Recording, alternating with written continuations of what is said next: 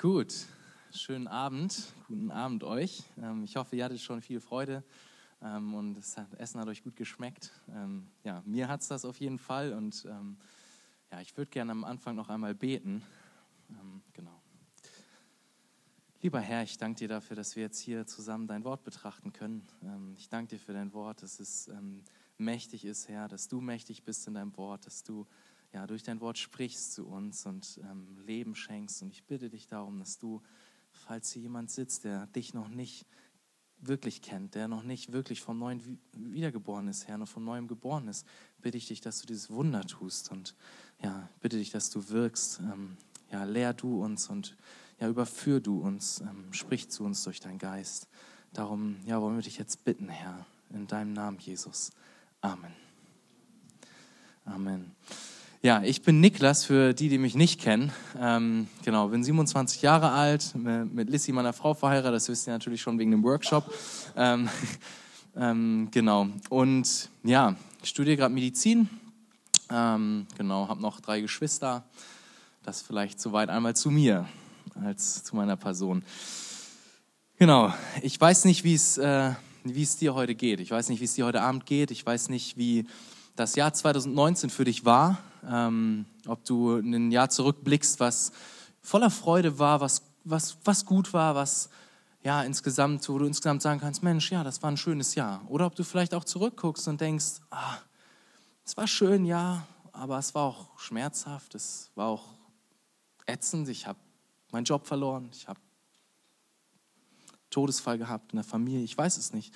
Ich weiß nicht, wie du in 2020 blickst, ähm, das Jahr, was vor uns liegt. Ich weiß nicht genau, ähm, ob du eher zögerlich bist und unsicher, wie es werden wird, oder ob du voll Vor Vorfreude bist und dir denkst, ja, lass doch 2020 kommen, 2019 war auch schon so gut. Ähm, ich weiß auch nicht, ob du dir bestimmte Vorsätze schon gemacht hast oder nicht, so die typischen, äh, mehr Sport, ähm, mehr abnehmen. Ähm, ist auf jeden Fall was, was äh, ich mir immer wieder vornehme, aber ähm, ja, ich weiß nicht genau, ähm, ob du das gemacht hast, ob du Vorsätze hast, aber ähm, in der Predigt heute soll es um etwas gehen, was Gott ähm, für dich vorhat 2020. Ähm, das hat er auch schon vor 2019 für dich, aber es hat er auch wieder in dem nächsten Jahr für dich vor.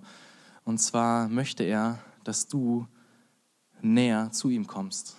Und ich habe euch was mitgebracht. Ähm, tja, ein Apfel. Denn heute soll es um die Frucht des äh, Geistes gehen.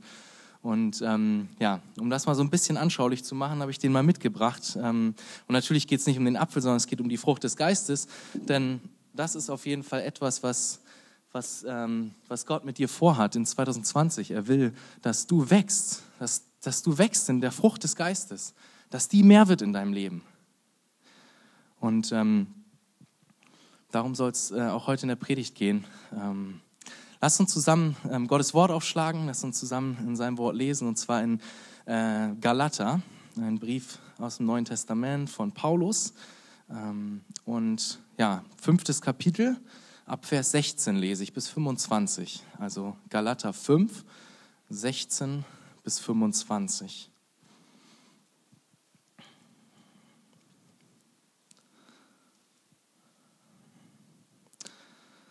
Dort steht ab Vers 16, Galater 5, ich sage aber, wandelt im Geist, so werdet ihr die Lust des Fleisches nicht vollbringen.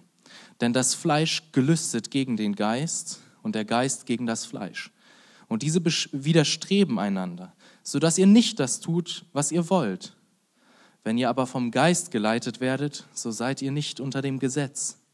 Offenbar sind aber die Werke des Fleisches, welche sind Ehebruch, Unzucht, Unreinheit, Zügellosigkeit, Götzendienst, Zauberei, Feindschaft, Streit, Eifersucht, Zorn, Selbstsucht, Zwietracht, Parteiungen, Neid, Mord, Trunkenheit, Gelage und dergleichen, wovon ich euch voraussage, wie ich schon zuvor gesagt habe, dass die, welche solche Dinge tun, das Reich Gottes nicht erben werden.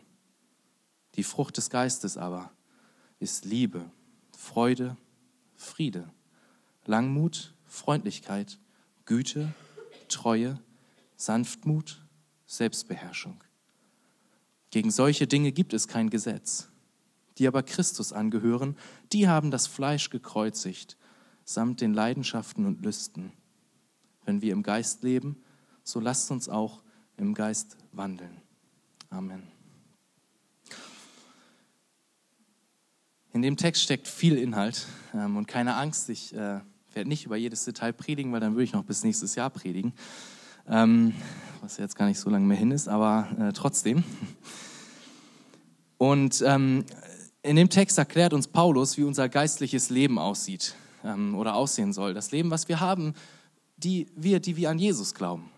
Und ähm, um, um den Text ein bisschen verständlicher zu machen, habe ich euch noch was mitgebracht. Das haben äh, Lukas und Enrico noch schnell für mich gebastelt zu Hause und mitgebracht. Es ist ein Haus, ja? Ein Haus soll das sein. Ähm, und es steht auf einem Fundament. Ich weiß nicht, ob ihr das seht, da ist unten jetzt nichts hohl oder so, das, das steht auf einem Fundament. Und ich glaube, ich stelle das auch mal hier hin, ich glaube, dass dieses Bild uns hilft, den Text besser zu verstehen. Und ich sage euch warum. Denn in dem Text, der Text ist sozusagen aufgebaut wie ein Haus mit einem Fundament. Das Haus steht für unser geistliches Leben, unser Leben als Christ, unser alltägliches Leben, wenn wir an Jesus glauben. Und das Fundament ist die Grundlage für dieses geistliche Leben. Also worauf gründet sich unser geistliches Leben? Warum haben wir geistliches Leben? Und wir werden den Text von hinten nach vorne angucken. Ähm, einfach weil, also nicht wundern, ähm, weil ich glaube, dass das ähm, verständlicher ist. Ähm, also wir fangen mit Vers, ähm, Vers 25 an und dann 24 und dann die Verse davor. Ähm, also Vers 25 ist, glaube ich, eine Art Zusammenfassung. Also Vers 25 guckt sich das Haus an und das Fundament. Es ist eine Art Zusammenfassung von dem ganzen Abschnitt. In Vers 24 guckt sich der Text das Fundament genauer an. Was ist die Grundlage für unser geistliches Leben? Warum haben wir überhaupt sowas wie geistliches Leben? Und dann in Versen 16 bis 23 wird das Haus beschrieben, also unser geistliches Leben. Wie sieht unser geistliches Leben praktisch aus, Tag ein, Tag aus? Unser Leben mit Jesus. Und dementsprechend habe ich auch die Predigt unterteilt in drei Punkte. Der erste Punkt, das große Ganze. Da gucken wir uns Haus und Fundament an. Der zweite Punkt, das Fundament, auf dem alles steht. Der dritte Punkt, das Haus unseres Lebens. Das sind die drei Punkte. Also nochmal das große Ganze, das Fundament, auf dem alles steht und das Haus unseres Lebens. Starten wir mit Punkt 1. Wir gucken uns Vers 25 an. Lass uns den nochmal lesen. Was steht dort? Vers 25. Wenn wir im Geist leben, so lasst uns auch im Geist wandeln. Paulus fasst hier in diesem Satz sozusagen zusammen, worum es ihm geht, worum es in den ganzen Versen davor ging. Er sagt, wenn wir durch den Geist Leben haben oder im Geist leben, dann sollen wir etwas machen. Dann soll daraus ganz unweigerlich etwas folgen. Und zwar was? Wir sollen auch im Geist wandeln, sagt Paulus. Oder mit anderen Worten, wenn wir durch den Geist Leben haben, soll auch unser Leben so aussehen, als hätten wir geistliches Leben. Oder nochmal anders formuliert, wenn wir errettet wurden, soll, die, soll eine Frucht in unserem Leben beständig wachsen, nämlich die Frucht des Geistes die Frucht der Jesusähnlichkeit. Und man könnte es auch theologisch ausdrucken. Auf die Wiedergeburt folgt zwangsläufig ein Leben der Heiligung. Auf die Wiedergeburt folgt zwangsläufig ein Leben der Heiligung. Es geht also Paulus um zwei Dinge, um zwei Konzepte. Einmal, dass wir in Jesus neues Leben haben, neues geistliches Leben. Und zum anderen geht es ihm darum, dass wir, wie dieses Leben dann aussieht, dass wir eben in diesem neuen Leben auch leben sollen. Das ist nichts, was einmal passiert ist und dann uns nicht mehr betrifft oder so. Wenn wir errettet wurden, weil wir an Jesus glauben, sollen wir auch ein Leben führen, was gekennzeichnet ist durch die Frucht des Heiligen Geistes. Denn wenn Gott uns errettet hat, dann hat er uns rausgerettet, rausgerissen aus dem Dreck der Sünde, in dem, in dem wir einst steckten. Er hat uns da herausgerettet und unser Leben, was total schmutzig war, um in diesem Bild zu bleiben, von Sünde befleckt, da hat Gott uns rausgerettet. Und wenn, wir, wenn Gott uns nun gerettet hat und wir trotzdem noch so leben, als wären wir immer noch in dem Dreck der Sünde, dann stimmt irgendwas nicht. Das ist so wie mit einem Bettler auf einer Straße, der mit seinem letzten Geld zum nächsten Kiosk geht, sich ein Los kauft, sich wieder auf die Straße setzt und wartet. Und tatsächlich, er hat gewonnen. Er hat diese eine Million Euro gewonnen. Er ist reich, er ist er hat Geld auf einmal. Doch was macht er? Er setzt sich wieder an seine Straße, bleibt in seiner löchrigen, dreckigen, stinkenden Kleidung, setzt sich wieder an die Straße mit seinem Geld. Nein, Das wäre doch völlig komisch, das wäre doch völlig unverständlich. Nein, was wird er tun?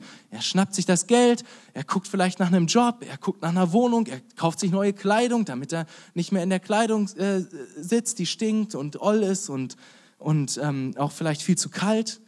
Das wird er tun. Und genau das Gleiche, genauso ist es auch mit unserem Leben. Wenn wir errettet sind durch den Geist, wenn wir durch den Geist neues Leben bekommen haben, dann soll auch unser Leben so aussehen, als hätten wir das. Dann kann es nicht sein, dass wir in dem Dreck der Sünde sitzen bleiben. Und so ist meine Frage am Anfang an dich, wie sieht es aus in deinem Leben? Spiegelt dein Leben deine Errettung wider?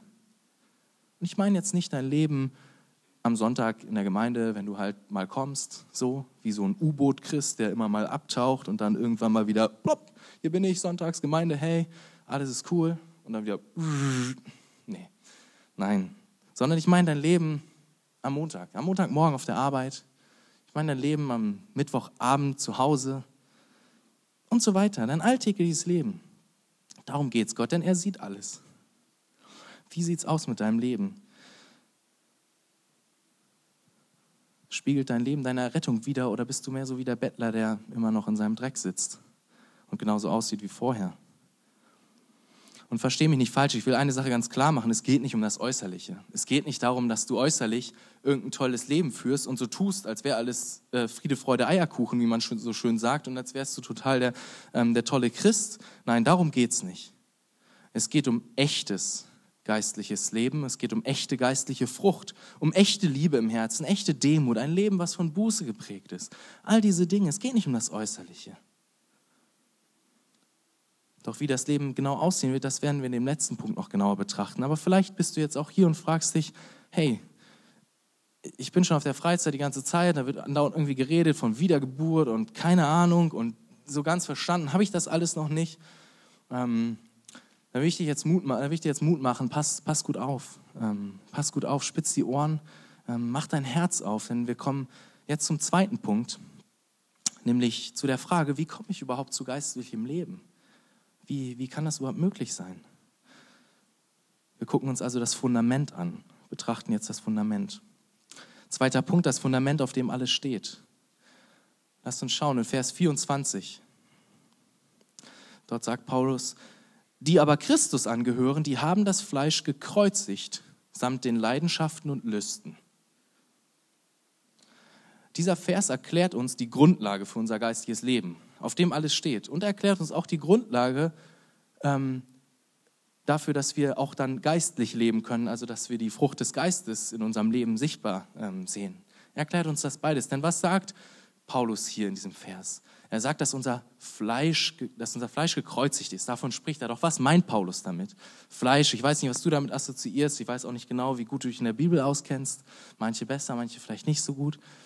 Wenn Paulus von dem Fleisch spricht, dann meint er nicht unseren Körper, nein, sondern er meint unsere sündige Natur, unsere gefallene Natur. Denn wir Menschen sind von Natur aus Sünder. Das nennt die Bibel Sünder. Wir sind von Natur aus Menschen, die wollen nichts von Gott wissen. Wir sind von Natur aus geistlich tot, haben wir schon gehört. Wir brauchen neues Leben, wir brauchen die Wiedergeburt. Wir sind geistlich tot. Wir sind in unseren Sünden. Und wenn Paulus vom Fleisch spricht, dann meint er genau das. Er meint unsere gefallene, sündige Natur. Der Mensch ist böse. Die Menschen klauen, betrügen, lügen, sind selbstsüchtig und so weiter. Der Mensch ist nicht gut, nein, er ist böse. Oder wie Paulus vielleicht sagen würde, der Mensch ist fleischlich. Und nur wenn Gott durch seinen Geist eingreift und uns ein neues geistliches Leben schenkt, können wir auch anders leben. Nicht mehr fleischlich, sondern geistlich leben. Der Mensch kann von Natur aus nicht nicht sündigen. Er kann von Natur aus nicht sagen, ich halte Gottes Gebote und ich sündige nicht. Das geht nicht. Denn die Macht der Sünde steht in, über dem Leben eines jeden Menschen, der nicht an Jesus glaubt. Doch es gibt eine gute Nachricht. In Christus haben wir Sieg über Sünde und in Christus ist Sieg über Sünde möglich. Und in Christus können wir unseren Egoismus überwinden. Ein Sieg ist möglich in Christus und zwar nur in Christus, weil Jesus uns neues Leben geschenkt hat. Doch warum ist das so? Ähm, um diese Wahrheit noch besser verstehen zu können, möchte ich noch einen anderen Abschnitt mit euch lesen, bevor wir danach wieder in Galater weitermachen, und zwar in Römer. Ähm, Römer 6. Lass uns mal in Römer 6 nochmal reinschauen. Da werde ich ein paar Verse lesen. Nicht alles, aber ähm, einmal Vers 5 bis 8 und einmal 11 bis 13. Also Römer 6. Denn der Text erklärt uns, erklärt uns das nochmal besser, mit dem, dass unser Fleisch gekreuzigt ist und wie wir überhaupt geistliches Leben haben können. Okay, ab Vers 5, Römer 6. Denn wenn wir mit ihm, das ist Jesus, eins gemacht und, in, und ihm gleich geworden sind in seinem Tod, so werden wir auch ihm, so werden wir ihm auch in der Auferstehung gleich sein. Wir wissen ja dieses, dass unser alter Mensch mitgekreuzigt worden ist, damit der Leib der Sünde außer Wirksamkeit gesetzt sei, sodass wir der Sünde nicht mehr dienen. Denn wer gestorben ist, der ist, frei, der ist von der Sünde freigesprochen. Und dann jetzt Vers 11. Also auch ihr, haltet euch selbst dafür, dass ihr für die Sünde tot seid, aber für Gott lebt in Christus Jesus, unserem Herrn. So soll nun die Sünde nicht herrschen in eurem sterblichen Leib, damit ihr der Sünde nicht durch die Begierden des Leibes gehorcht. Vers 13. Gebt auch nicht eure Glieder der Sünde hin als Werkzeuge der Ungerechtigkeit, sondern gebt euch selbst Gott hin als solche, die lebendig geworden sind aus den Toten und eure Glieder, als, und eure Glieder Gott als Werkzeuge der Gerechtigkeit. Wieder ein längerer Text, der sich auch nochmal lohnt, sehr detailliert anzugucken. Da steckt so viel drin, aber wir können das jetzt nicht machen, uns davon alles anzugucken. Aber ich will einige Verse herausnehmen, die uns helfen, unseren anderen Text in Galater besser zu verstehen. Was sagt Paulus hier? Paulus beschreibt, dass etwas stattgefunden hat in dem Moment, wo du zum ersten Mal an Jesus geglaubt hast. Denn Jesus ist vor 2000 Jahren auf diese Welt gekommen hat ein perfektes Leben gelebt, ohne Sünde, was du und ich hättest leben sollen. Unsere Leben sind voller Sünde. Jesus Leben war ohne Sünde. Und dann ist er am Kreuz ein Tod gestorben, den er nicht verdient hat. Nein, nein. Wir haben den Tod verdient. Er hat sein Leben gegeben als Opfer, als Opfer für dich und für mich. Denn wir sind böse von Natur aus, was ich schon gesagt habe. Wir sind Sünder, wie die Bibel es nennt. Und Jesus hat sein Leben am Kreuz hingegeben und damit die Strafe für die Sünde, die ein gerechter Gott verhängen muss oder ähm, ja, die ein gerechter Gott fordert, ähm, hat, Jesus hat unsere Strafe auf sich genommen.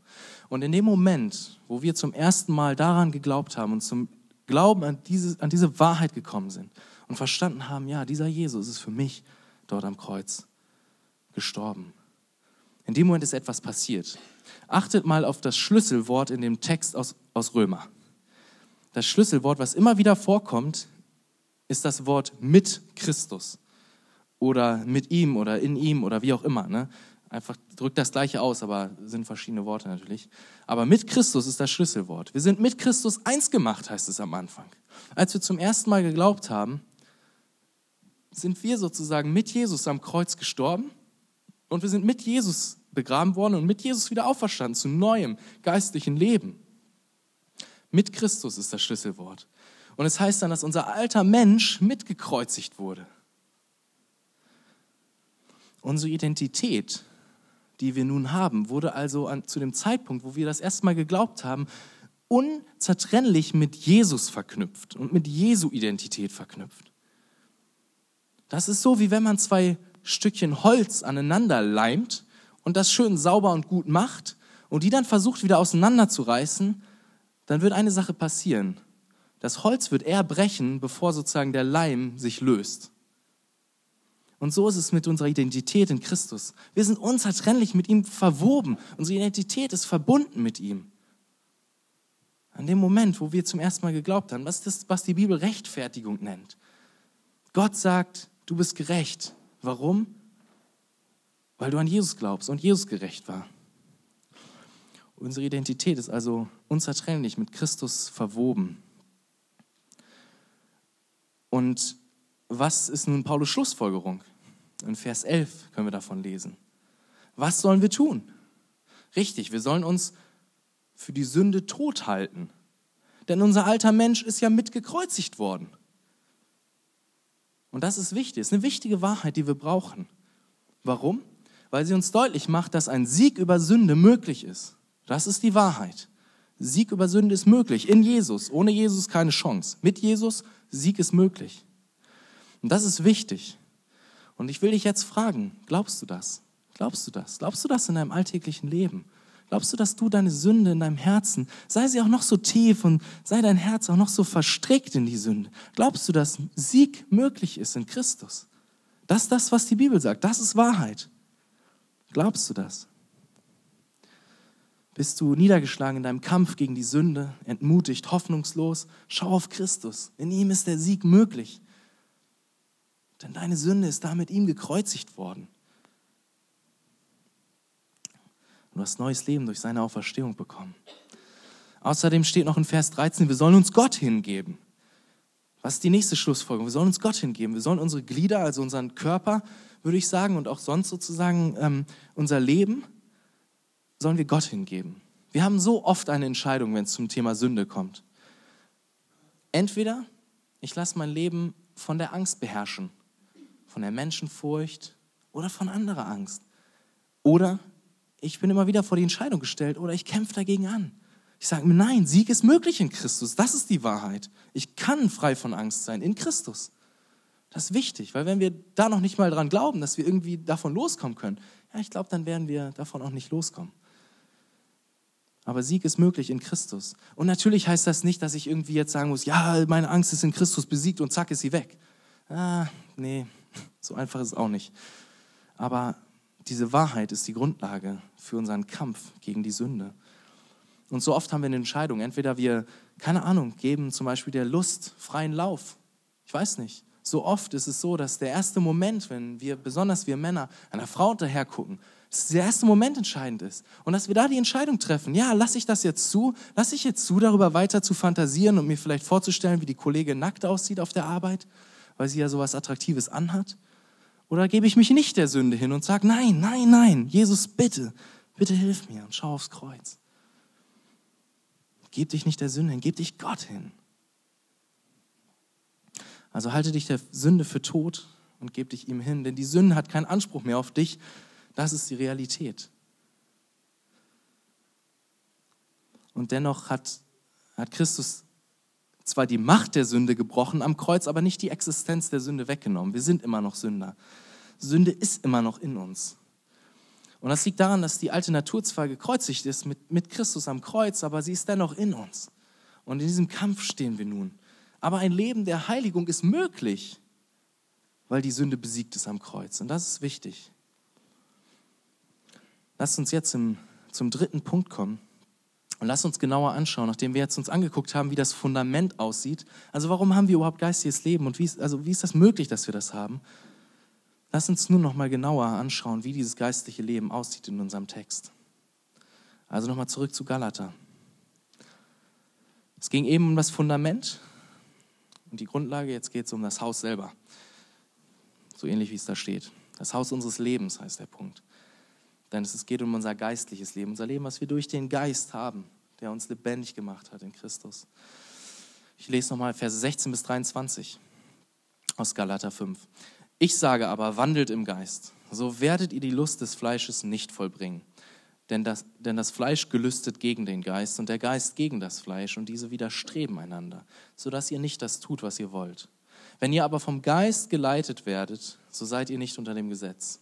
Offenbar sind aber die Werke des Fleisches, welche sind Ehe, Ehebruch, Unzucht, Unreinheit, Zügellosigkeit, Götzendienst, Zauberei, Feindschaft, Streit, Eifersucht, Zorn, Selbstsucht, Zwietracht, Parteiungen, Neid, Mord, Trunkenheit, Gelage und dergleichen, wovon ich euch voraussage, wie ich schon zuvor gesagt habe, dass die, welche solche Dinge tun, das Reich Gottes nicht erben werden. Die Frucht des Geistes aber ist Liebe, Freude, Friede, Langmut, Freundlichkeit, Güte, Treue, Sanftmut, Selbstbeherrschung. Gegen solche Dinge gibt es kein Gesetz. In Vers 16 macht Paulus noch mal eine ganz grundlegende Aussage. Er sagt, dass wenn wir im Geist wandeln, werden wir nicht sündigen. Er macht also ganz, ganz klar am Anfang, wir können nicht voll im Geist wandeln und gleichzeitig sündigen. Das widerspricht sich. Das griechische Wort hier, was für dieses Wandeln mit dem Geist be, äh, äh, äh, genommen wird, kann man sozusagen auch beschreiben mit unser Leben soll sich komplett um Christus drehen. Christus soll der Dreh- und Angelpunkt sein in allen Dingen. Und klar, wenn, wir, wenn das so ist in allen Dingen, dann sündigen wir nicht mehr, weil dann ist ja Jesus überall im Mittelpunkt. Also das sagt Paulus am Anfang. Wir können nicht gleichzeitig im Fleisch und gleichzeitig in der Sünde leben. Und das ist auch logisch, denn wir können auch nicht Frieden mit Sünde schließen und gleichzeitig gegen Sünde kämpfen. Das geht auch nicht. Wir können nicht sagen, ja, ich will mit Jesus leben und ja, ich will, dass die Frucht des Geistes weg, wächst und gleichzeitig, keine Ahnung, sagen wir bei unserer Steuererklärung, ah, die mache ich mal lieber selber und ne, passt da mal ein bisschen großzügiger die Zahlen an. Ne? Zum Beispiel. Oder andere Beispiele. Ich glaube, der Punkt ist klar, wir können nicht Frieden mit Sünde schließen und gleichzeitig meinen wir wachsen in der Heiligung. Das geht nicht. In den nächsten Versen äh, beschreibt Paulus nochmal den Kampf, in dem wir stehen.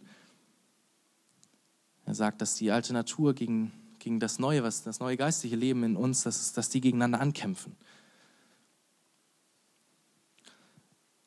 Und wenn wir dann weiterlesen, dann kommt Paulus zu den Werken des Fleisches. Paulus nennt einige Beispiele, die uns ein klares Bild davon vermitteln, wie ein sündiges, oder ein Leben aussieht, was nach dem Fleisch, was nach, nach unserer sündigen Natur gelebt wird. Und ich möchte damit euch durchgehen. Nicht durch alles im Detail, aber einfach ein bisschen die, die Sachen nennen. Als erstes nennt er vier Sünden, die alle sexuelle Sünden sind oder damit in Verbindung stehen. Was ich schon mal krass finde, dass, dass Paulus vier Wörter dafür nimmt, um sozusagen das zu beschreiben. Ich glaube, dass das ein Punkt ist, an dem wir oft zu kämpfen haben. Der, was oft ein Problem ist. Denn Gott hat Sex geschaffen für die Ehe. Gott hat Mann und Frau geschaffen, ein Mann und eine Frau, die sollen eine Ehe haben und da hat Gott Sex vorgesehen und Sexualität. Also aller Sex außerhalb der Ehe ist Sünde, sagt die Bibel ganz klar. Um es konkreter zu machen, was da alles so mit reinfällt, ganz klar, Pornografie, Selbstbefriedigung, Affären, Sex vor der Ehe oder alles, was dahin führt. Also auch so Sachen wie Petting oder so, Homosexualität und vieles mehr. Das sind Dinge, die in diese Kategorie fallen, Sex außerhalb der Ehe. Paulus macht weiter und sagt, es geht um Götzendienst. Ein Werk des Fleisches, Götzendienst. Das ist, wenn wir irgendwas in unserem Herzen mehr verehren und mehr begehren als Gott selber. Wenn wir es mehr lieben als Gott selber. Ich weiß nicht, welche Themen und Bereiche das in deinem Leben sind oder vielleicht sind, aber es sind normalerweise die Dinge, wo wir viel Zeit reinstecken, tiefe Emotionen zu haben und die uns sehr wichtig sind, die potenziell in der Gefahr stehen, zu Götzen zu werden in unserem Herzen. Weiter geht es noch mit Zauberei und jegliches Beteiligen an Dingen des Okkulten habe ich es mal genannt. Da zählen auch Sachen rein. Ich weiß nicht, ob ihr da von all den Sachen schon gehört habt, aber das sind auch Dinge, die darunter fallen, wie Warzen besprechen lassen, Gläser rücken, Horoskope lesen. All solche Sachen sind Sachen, die unter die Kategorie Zauberei fallen. Das ist etwas, was gegen Gott ist. Es ist Teil des Okkulten. Was ein Werk des Fleisches ist und nicht eine Frucht des Geistes. Und dann geht es noch weiter. Allgemein Feindschaft, Streit, Parteiungen und so weiter. Wir sehen die Liste, die Paulus macht. Neid, Mord, Trunkenheit. Wie sieht es aus mit dir und dem Alkohol? Will ich dich auch fragen.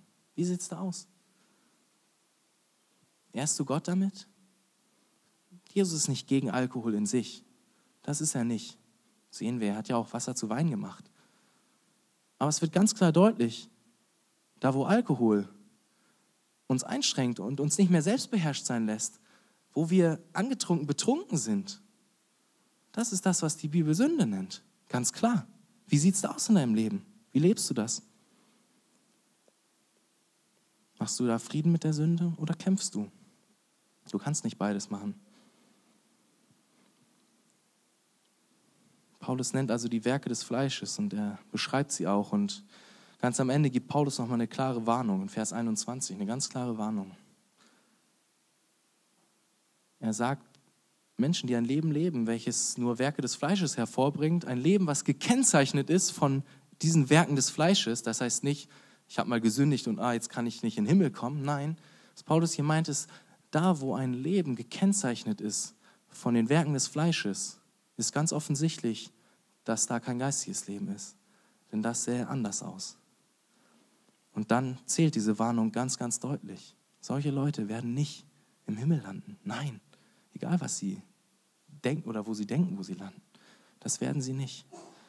Denn es diese Dinge, dieses Leben, diese, diese, diese Frucht, wenn man so will, die offenbart, dass das Herz gar nicht, gar nicht errettet ist, dass das Herz gar nicht Jesus liebt.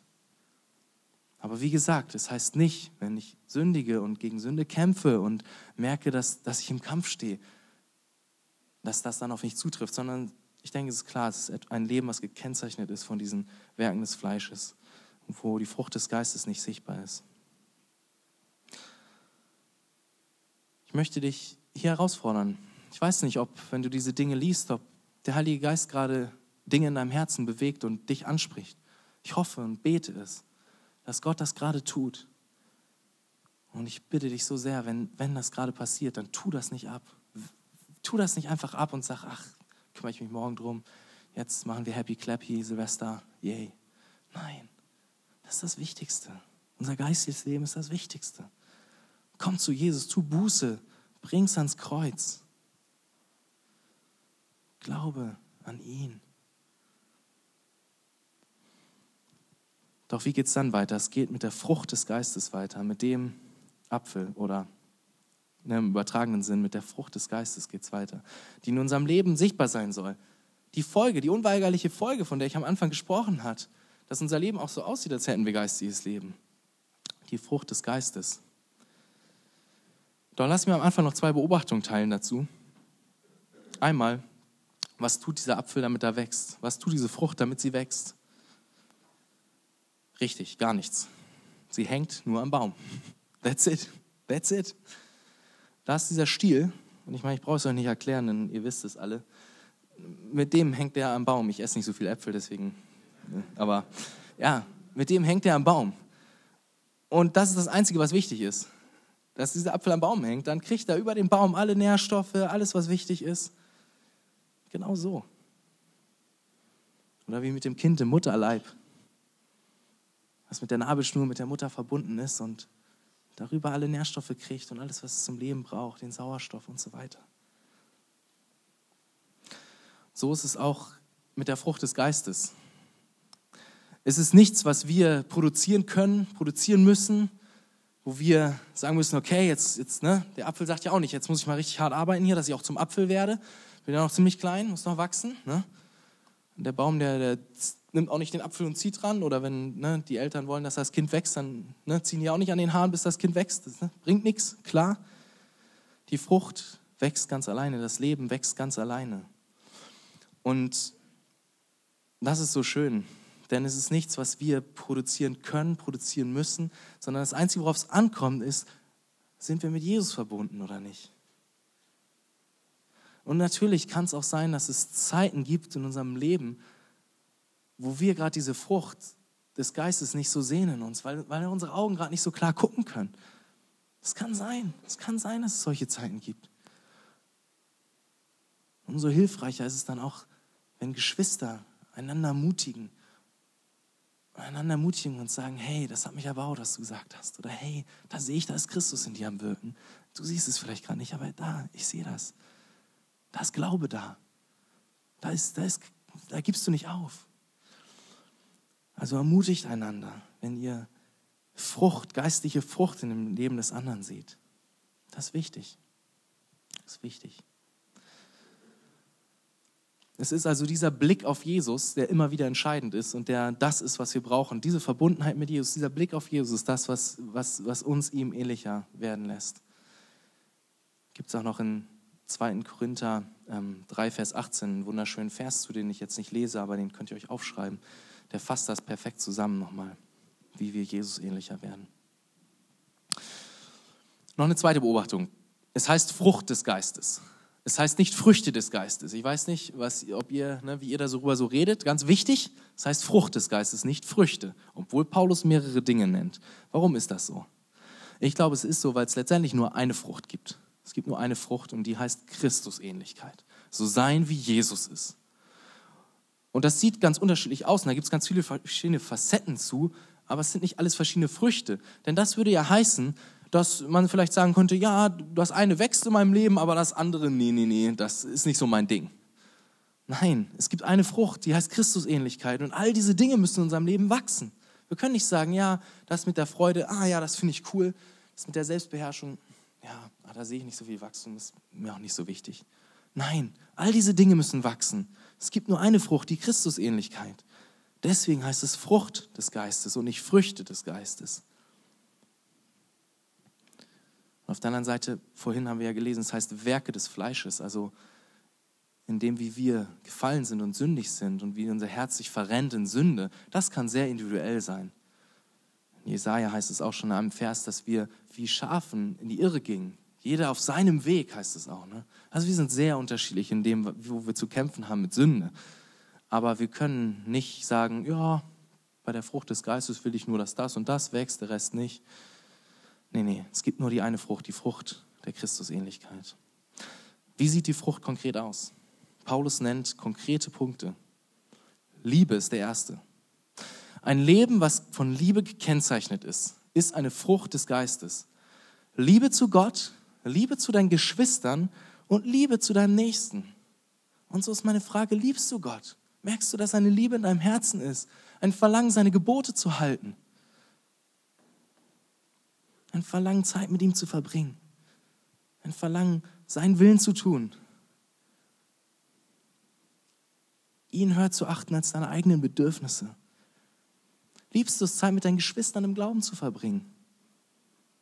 Hast du eine Liebe für Menschen in deinem Herzen, die ihnen Gutes tun will, die ihnen das Beste bringen will, Christus selber? Hast du das in deinem Herzen? Freude ist ein weiteres Kennzeichen. Eine Freude, die nicht in Umständen gegründet ist, sondern in einem, in einem unveränderlichen, guten und souveränen Gott. Ist dein Leben von solch einer Freude geprägt? Von einer Freude, die du hast, wenn du Lobpreis machst, wenn du im Auto fährst, Lobpreis hörst, wenn du Zeit mit Gott verbringst, wenn du in die Gemeinde kommst, wenn du auf der Arbeit bist, an, an ihn denkst und dich darüber freust, wie er ist. Eine Freude, die dich durchträgt, die gegründet ist in der Wahrheit. Ist, ist das in deinem Leben? Ist diese Freude da? Friede ist der nächste Punkt. Friede mit Gott in erster Linie, denn durch Christus haben wir Frieden mit Gott, aber auch Friede mit den Mitmenschen, soweit uns möglich ist. Die Bibel sagt an einer Stelle, haltet Frieden mit jedermann, soweit es an euch liegt.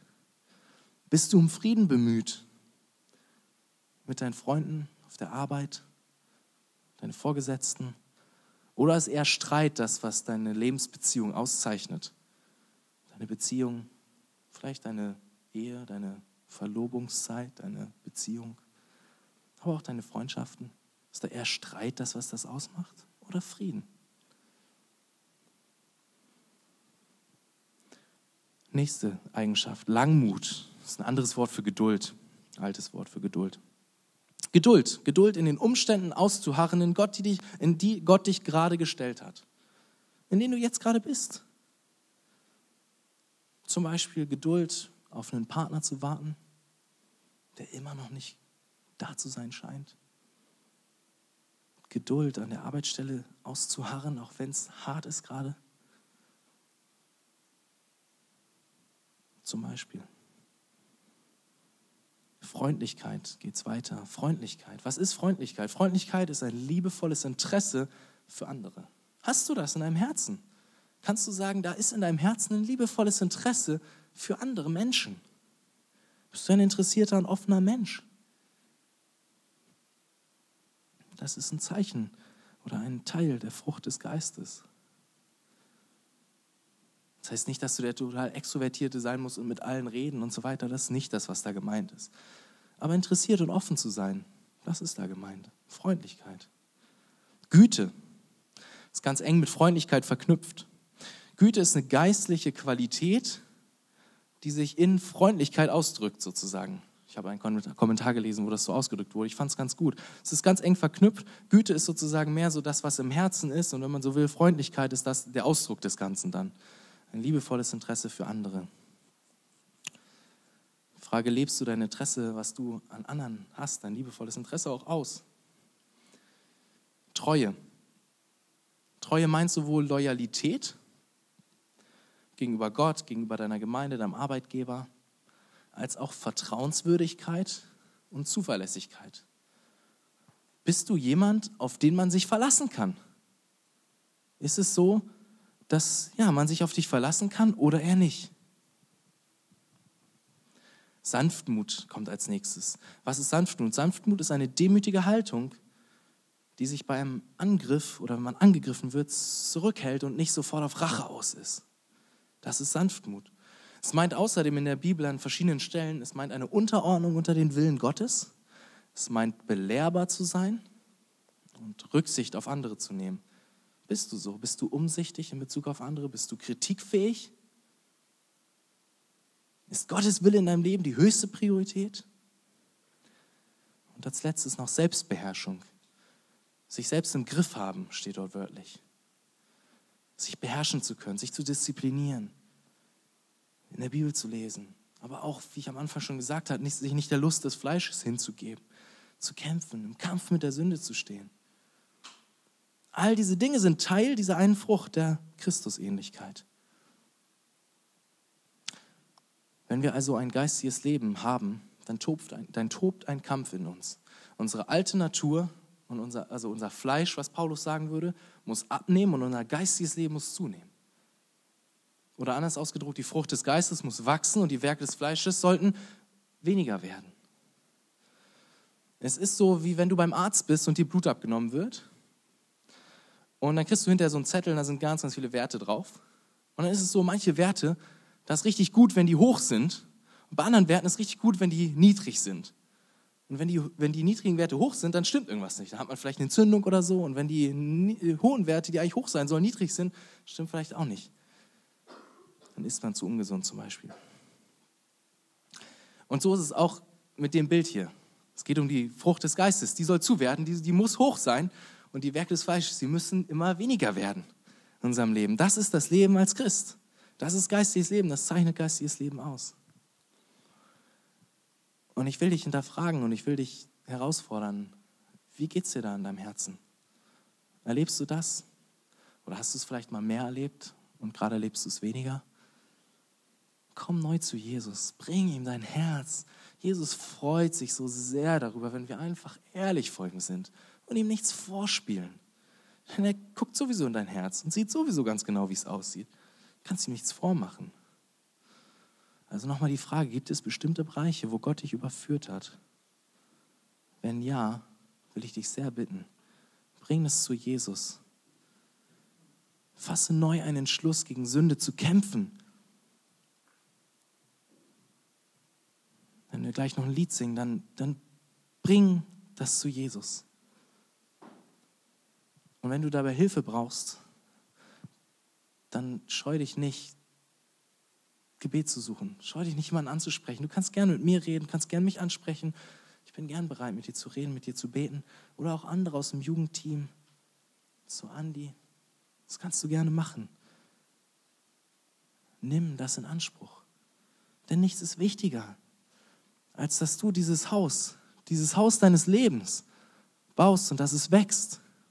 Dass diese Frucht, diese Frucht des Geistes wächst in deinem Leben. Ich bete noch. Lieber Herr, ich danke dir dafür, dass du da bist und ich danke dir so sehr dafür, dass du ja, uns so sehr liebst, Herr. Das ist einfach so schön zu wissen, so gut zu wissen. Ich danke dir für dein Wort, dass es so klar in unsere Herzen spricht, Herr. So, ja, so deutlich. Danke Gott, dass du nicht um den heißen Brei herumredest. Danke, dass du einfach ganz klar in unsere Herzen sprichst. Und ich bitte dich so sehr, dass du uns veränderst, dass wir doch alle erleben, wie in 2020 die Frucht des Geistes wächst und mehr wird in unseren Herzen. Dass mehr sichtbar ist, dass wir zu dir gehören. Dass wir doch nicht so leben wie der Bettler, der im Dreck sitzen bleibt und, genauso aussieht wie vorher. Jesus, gib, gib, dass wir wachsen, dass wir hinwachsen zu dir, dass unser Leben dich ausstrahlt. Danke, dass du gut bist zu uns. Danke, dass du dich liebevoll um uns kümmerst und danke, dass du der bist, der uns verändert. Dass wir nur mit dir verbunden sein brauchen, auf dich schauen, dich in deiner Herrlichkeit sehen. Schenk das, Herr, schenk das immer wieder neu. Öffne du uns die Herzen, die Augen, dass wir dich sehen. In deinem Namen, Jesus. Amen.